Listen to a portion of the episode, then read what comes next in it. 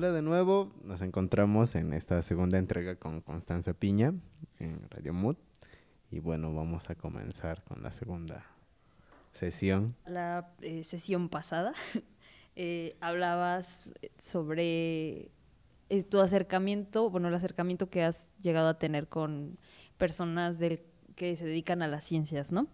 Y nosotros nos preguntábamos cuál ha sido el recibimiento que ha, que ha tenido tu trabajo por parte de sectores como más desde la ingeniería o desde las ciencias y no necesariamente como en los círculos artísticos. Si, si has recibido como, eh, no sé, algún tipo de comentarios o, o, si o si tu mismo trabajo ha generado como ciertos debates en torno a ciertas cosas. En el inicio, cuando empecé a, trabajar un poco con...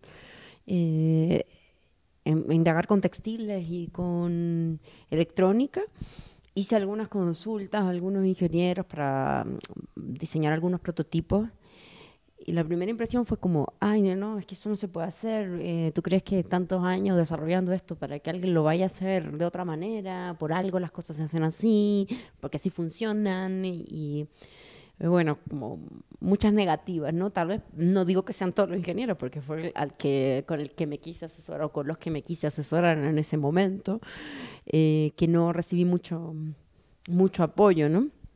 Entonces fue como, ay, mira, paso de esto y voy a intentar hacer el experimento, si me funciona, me funciona, si no, no. Eh, el, y sí funcionaron algunas cosas bueno, desde ahí generé bastante conocimiento para dar clases y para traspasar esa experiencia que había tenido y, para alguien que tal vez quisiera, estuviera en lo mismo que yo, ¿no? Para que ya no vaya a consultar al ingeniero, sino alguien que tuvo una experiencia y la puede traspasar. Entonces, esa fue como mi primera impresión con, con ingeniero. Luego... Eh, Sí, mucho he estado rodeada de, de, programadores y gente que trabaja con, con ingeniería em, informática más bien. Y siento que puedo dialogar muy bien en cuanto a ideas, ¿no? Como que, eh, puedo transmitir algo que no, no sé cómo se realiza técnicamente en el área informática, pero como tengo una noción ah, creativa de, que va por ahí, creo que puedo tener una buena mm, eh, comunicación.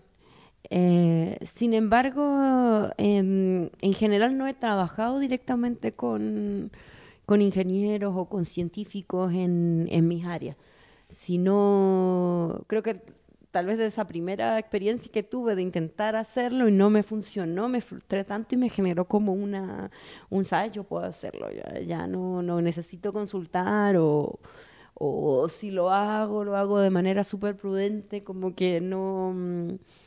Mm, eh, tengo ciertas personas con las que tengo confianza y les consulto, pero antes de hacer una pregunta no los quiero marear y investigo, ya hago todas las pruebas, entonces digo, hice esto, A, B, C, D, entonces C y tal. O sea, no, no voy, ¿qué es qué? ¿Cómo hago? ¿Qué? Todo, sí. Eh, soy también, o sea, siento que tengo como un respeto hacia hacia generar una pregunta más o menos elaborada para no marear a la otra persona y, y, poder avanzar en, cosas puntuales. Sí me gustaría, sí me gustaría, porque hay muchas cosas que no sé, que no sé y que las resuelvo con la imaginación y voy así trabajando. Eh, no he tenido muchas eh, opiniones acerca de mi trabajo desde el lado científico, porque como te digo, no he trabajado muy desde esa área, o sea, no, creo que no he, he, mostrado mis, mis creaciones o mi investigación en círculos así tan científicos, entonces no he tenido una réplica, pero me gustaría mucho, porque estoy en un punto ah, donde sí quiero estudiar más y profundizar en ciertas cosas que estaba estudiando autodidactamente entonces, sí me gustaría pertenecer a un grupo más interdisciplinario. Lo que pasa es que me, me, cuesta encontrar los, eh, los círculos o los lugares que propicien esa, ese diálogo. Yo sé que lo existen, pero eh, que yo estoy actualmente trabajando muy fuera de la academia, ¿no? Como te contaba, estaba en un proceso más inmersivo con, con los barrios, con, con hacedores, ¿no? Que, bueno, me da risa un poco esta idea del maker, ¿no? Que como tan, que parece como algo tan nuevo, cuando en realidad la cultura del maker existió siempre, ¿no? Y es el trabajador que tiene el taller en el barrio, que arregla los zapatos, que arregla la máquina de coser, que repara lo electrónico y ese conocimiento siempre fue eh, del pueblo. Entonces, eh, como que he estado más metida en ese proceso como anterior, ¿no? Porque sé que esto de pronto va a desaparecer. Ya hay ciudades donde no la gente no repara el zapato, sino que lo va a comprar nuevo, ¿no? Entonces, hice este proceso bien inmersivo por toda Latinoamérica de estar con los, con los generadores de, conocimiento técnico a nivel más práctico y, popular que vinculado a laboratorios de ciencia y arte. Ahora sí me veo como ya hice todo este proceso de, estar haciendo ese rescate, eh, que no es un rescate así, digamos, uy, te voy a sacar del, sino más bien de, para mí, ¿no? Como decir, eh, ese conocimiento eh, está ahí, mientras alguien no te lo traspase verbalmente, no, no, lo vas a tener y, ya una vez eso tú lo puedes también replicar, entonces a ese nivel de, rescate nada más. no, me malentiendan. Pero eh, bueno, estaba haciendo esa... Mm, esa mm, en, esa búsqueda y, sí me interesaría mucho eh, acercarme a algún, algún laboratorio o alguna instancia más eh, formal de investigación eh, también por el acceso a, otro tipo de recursos e, e, infraestructuras, ¿no?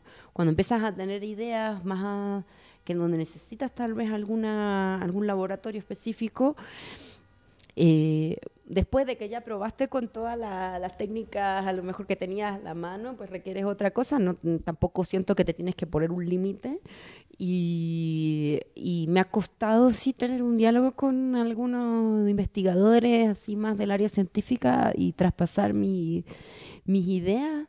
Eh, a veces creo que eh, cuando uno tiene una idea creativa donde es más amplia, em, como te digo, en tus búsquedas a lo mejor no tienen un, un, método claro, entonces se, me hace difícil em, plantear algunas cuestiones en, ese ámbito. Sin embargo, yo sé que sí hay em, científicos que están interesados en este campo del arte y que están súper abiertos a recibir propuestas. Entonces, pues ahí estoy buscando, estoy buscando.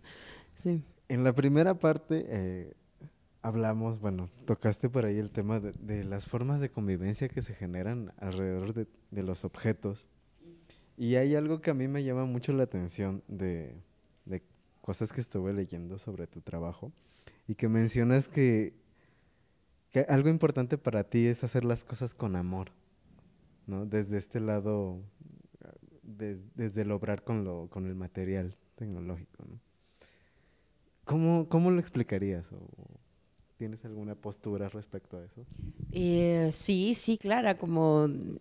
Eh, en cuanto a, la, creación de objetos, eh, creo que estamos llenos de objetos, que no necesitamos más objetos, que la tecnología no va para allá.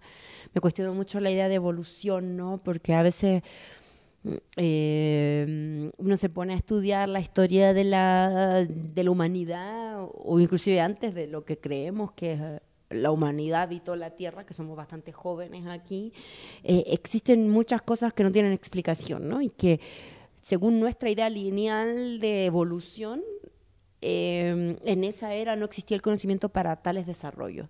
Entonces me cuestiono mucho esa idea de evolución, digo que, la evolución no existe como, como tal, eh, sino que simplemente diferentes estados eh, de conciencia ¿no? de, la humanidad o de, lo que, de los seres que sea que hayan que hayan habitado este planeta, que es lo que conocemos. ¿no? Entonces, eh, cuando tenemos esa, esa, idea de, hacer como con, mejoría y, llenarnos cada vez más de, objetos, ¿no? que hoy día, vuelvo a decir, estamos atravesados con, la, con el capitalismo, que es lo que más, digamos, no, nos lleva todo hacia otro lado, no hacia una mejoría ni un bienestar. Eh, sino hacia un, una idea de control social mediante el sistema económico. Eh, las cosas que tenemos, que estamos, ya nos sobra para, para poder eh, vivir y para poder tal vez eh, vivir bien, más bien, o sea, y, y, mantener una idea de buen vivir, o sea, creo que tenemos todo para hacerlo, sin embargo no, no lo logramos, ¿no? Entonces esa promesa de que la tecnología nos iba a, a rescatar y que la pobreza no iba a existir y que tal vez hasta la humanidad iba a ser más buena porque eh, no sé, o sea, creo que no, no, ya fue un fracaso esa idea, totalmente. Y que, um, y que finalmente el capitalismo impuso tantos falsos valores de, de convivencia que, que, claro, es como cada uno rasquese con sus propias uñas y vamos buscando el progreso y, y, y siempre esa idea de progreso, avance, evolución, que que a mí me conflictúa, ¿no? porque no sé para dónde va. O sea, pienso que si una persona vive tranquila y viene en el campo, ¿para qué necesita un computador? ¿Para qué necesita tantas cosas que son inútiles? Y no le van a llevar un, un vivir mejor. Ni tampoco que se lleve mejor con sus vecinos, ni, ni con su tierra, ni con su medio ambiente, ni con, no sé, espiritualmente, no sé. Entonces, eh, digo, ¿para qué crear? ¿no? Ahí es cuando digo, bueno, es contradictorio lo que estoy diciendo porque yo soy una persona que hace cosas, ¿no? Soy una fabricadora de objetos, entonces, ¿para qué crear? ¿Para qué hacer más cosas, enviarlas a este mundo eh, si ya estamos llenos de cosas? O sea, por un lado, hoy se cruza con la reutilización, que, que ya lo hablamos hace un rato, y lo otro es que eh, lo que tú hagas eh, tenga otro propósito desde, desde su inicio, ¿no?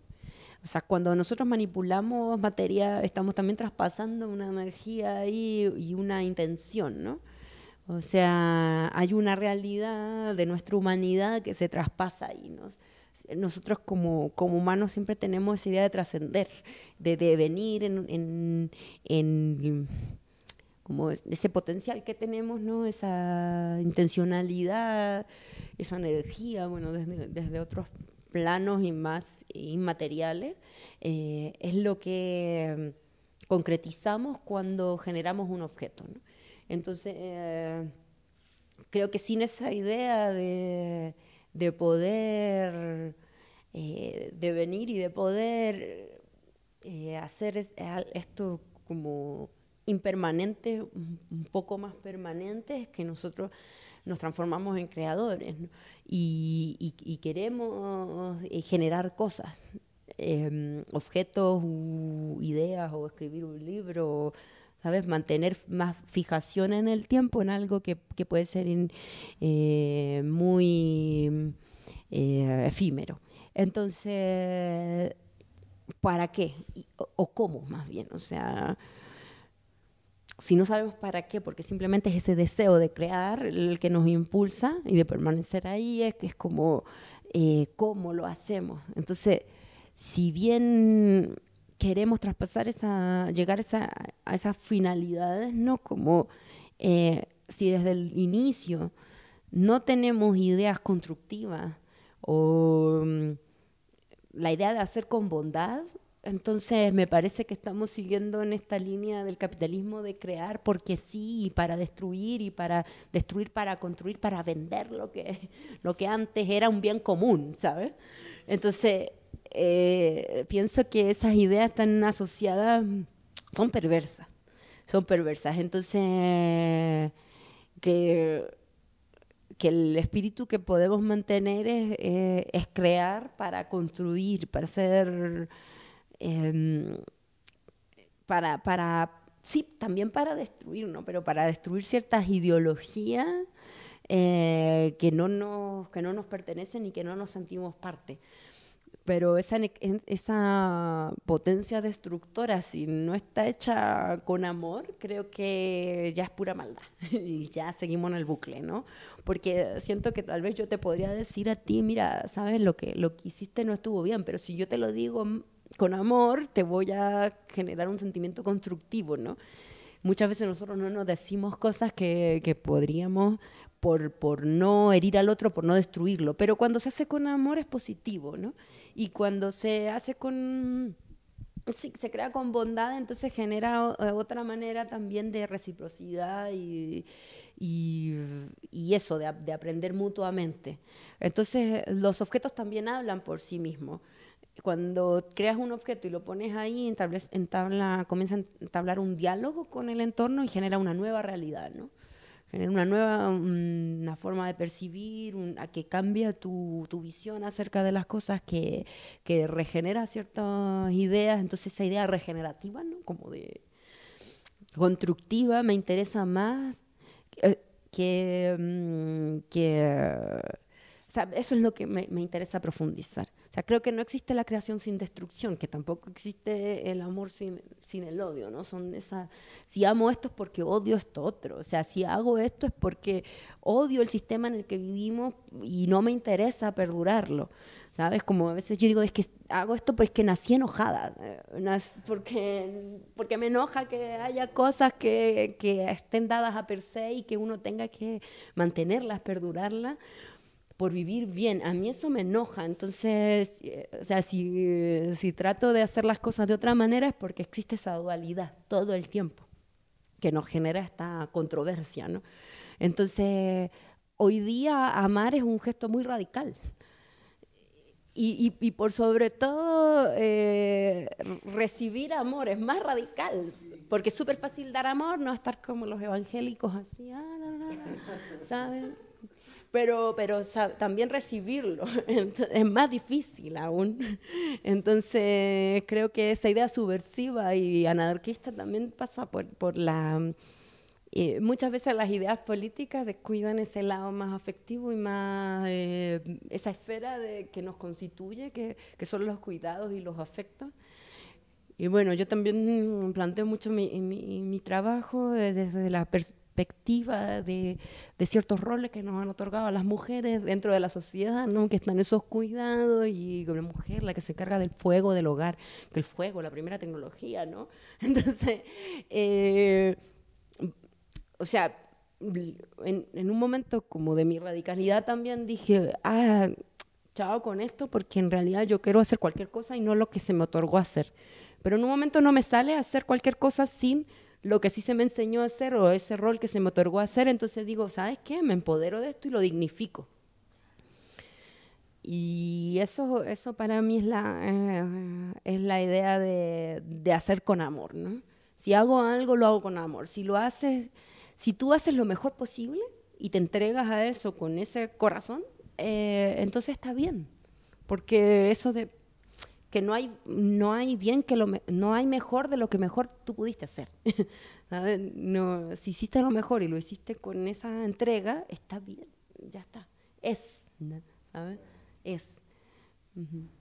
Ya que tocaste un poco el tema, eh, ¿has tenido algún, algún problema con el hecho de incursionar en cuestiones que tienen que ver con arte electrónica, con ingeniería, siendo que sigue siendo aún un campo mayormente dominado por hombres? Y, vaya, o sea, eso no, no has tenido algún problema con eso en, en lo que llevas de tu producción, de tu carrera.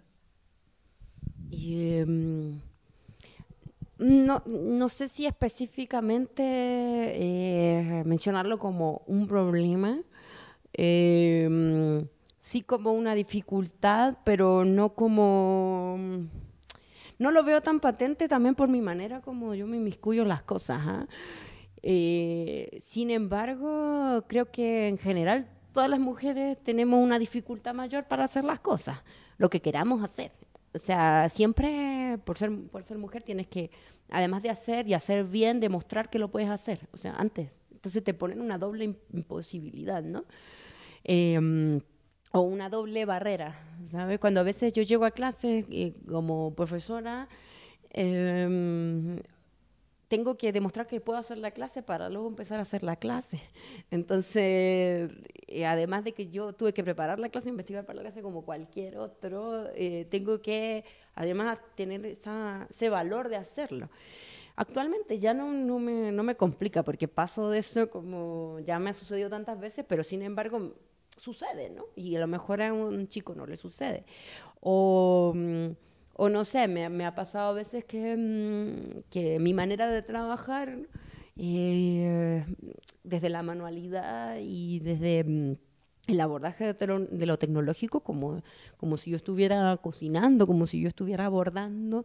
Entonces, a veces como ay, qué girly como ella trabaja, ¿no? O porque elijo los cables por color, o porque tengo ciertas fijaciones. Eh, eh, entonces se asocia un trabajo femenino, entonces no es que se discrimina, sino que se pone como en, foco.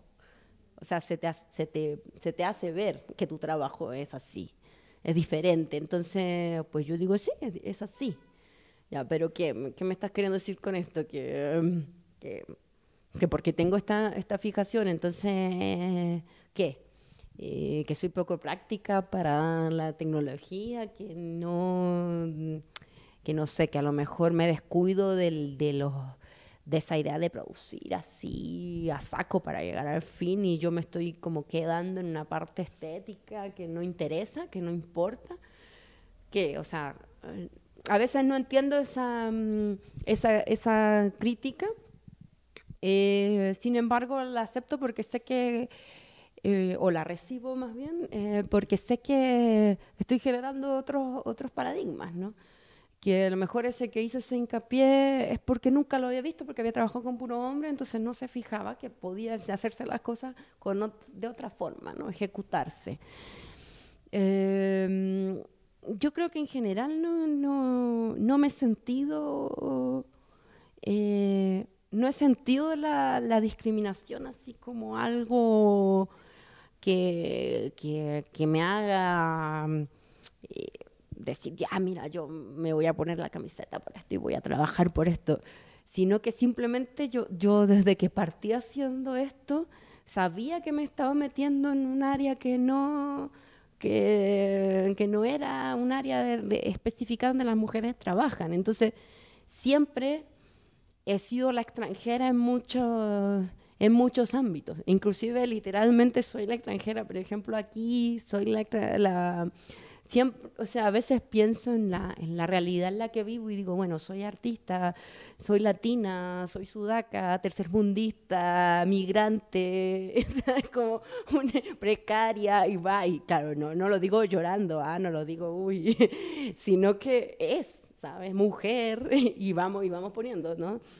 Claro, soltera, autosuficiente, independiente, ya es como, ah, como, o sea, yo siento que eso me, me da más... Mm, eh, o sea, me, me, me, gusta ser así, me, claro, me, me, gusta, pero sin embargo, o sea, reconozcamos que a nivel de, mm, de, de las sociedades eh, o esferas con más privilegios, pues no estoy ahí. Entonces siempre me he visto como la extranjera y, eso no me genera un problema, sino que me genera un input para poder trabajar, ¿no? para poder abordar temáticas, para poder eh, significar mi propio trabajo y reforzarlo. ¿no? O sea, yo sé que no es lo mismo que yo haga un, un dispositivo electrónico aquí, con, mis, con las condiciones que yo trabajo, a que se haga en otro lugar con otras condiciones digo, a todo nivel, ¿no? Yo mm, también reconozco que soy una persona privilegiada en muchos aspectos. Yo, o sea, de partida, yo nací en un hospital, tuve siempre mi cama, mi, mi casa, ¿sabes? Techo, cosas que, que, a veces en los viajes he visto que no. He vivido, he convivido con realidades que no, que no son así. También sé que existen otras, otras esferas, ¿no? Yo siento que puedo atravesar por todo eso eh, sin sentirme ni más ni menos, ¿no? Como em, con ese empoderamiento de que sí soy mujer, sí tengo ciertas condiciones de creación y que, y que pues trabajo así y ya. y ya. Entonces, cuando hay veces que, mm, que claro, me toca que mm, este tipo como de, recriminación a veces machista, ¿no? O la veo, es como, ¿sabes? Tengo tantos otros problemas que atender que en realidad, mira, el hecho de que yo sea mujer y que esté trabajando aquí, ya dice todo, ya dice mucho.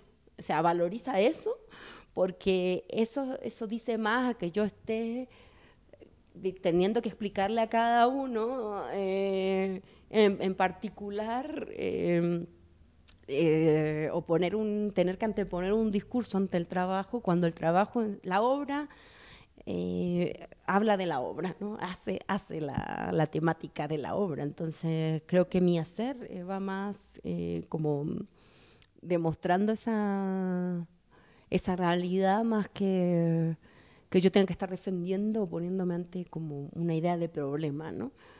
siento que todas las dificultades que se me han presentado los he ido resolviendo con mi propio trabajo. Y, y eso, ese es mi lenguaje, ¿no? Como la creación es lo que me va como soportando y validando tal vez.